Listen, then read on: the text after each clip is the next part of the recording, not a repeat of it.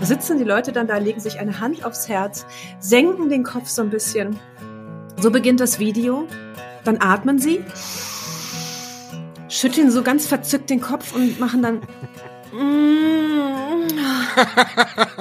Ich bin ganz beseelt. Und ich so denke, wenn du so beseelt bist, was machst du dann ein Instagram-Video? Dann genieß es doch mal. Da könnte ich mich mit einer diebischen Freude und absoluter Leidenschaft wochenlang drüber auslassen.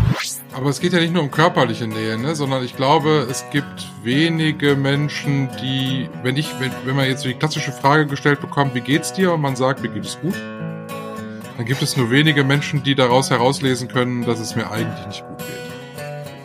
Das hat ja auch was mit Nähe zu tun. Und es hat mit, mit Distanz zu tun, dass du sagst gut, obwohl es dir vielleicht gar nicht gut geht.